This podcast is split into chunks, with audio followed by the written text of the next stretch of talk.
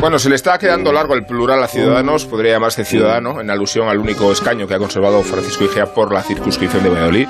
Se le ha quedado cara de General Caster y debe impresionarle cómo se han extinguido los votantes naranjas. Eran 205.000 en 2019 y ahora son 150.000 menos. ¿Dónde se han ido? ¿Cómo es posible que el número de escaños que baja CS sea casi idéntico al que sube Vox? Resulta tentador concluir que se ha producido un trasvase, más todavía cuando el PP ha subido muy poco y el PSOE ha bajado mucho. Pero no es sencillo acreditar que la fuga de Ciudadanos se haya dirigido al mayor antagonista. No cabe criaturas políticas más opuestas, un partido liberal frente a otro ultraconservador, un partido laico frente a otro confesional, uno europeísta frente a uno euroscéptico, un partido que defiende la eutanasia y el aborto frente a otro que los considera la cultura de la muerte. Y podríamos seguir añadiendo diferencias mayúsculas sobre el estatalismo, sobre la separación de poderes, sobre la globalización.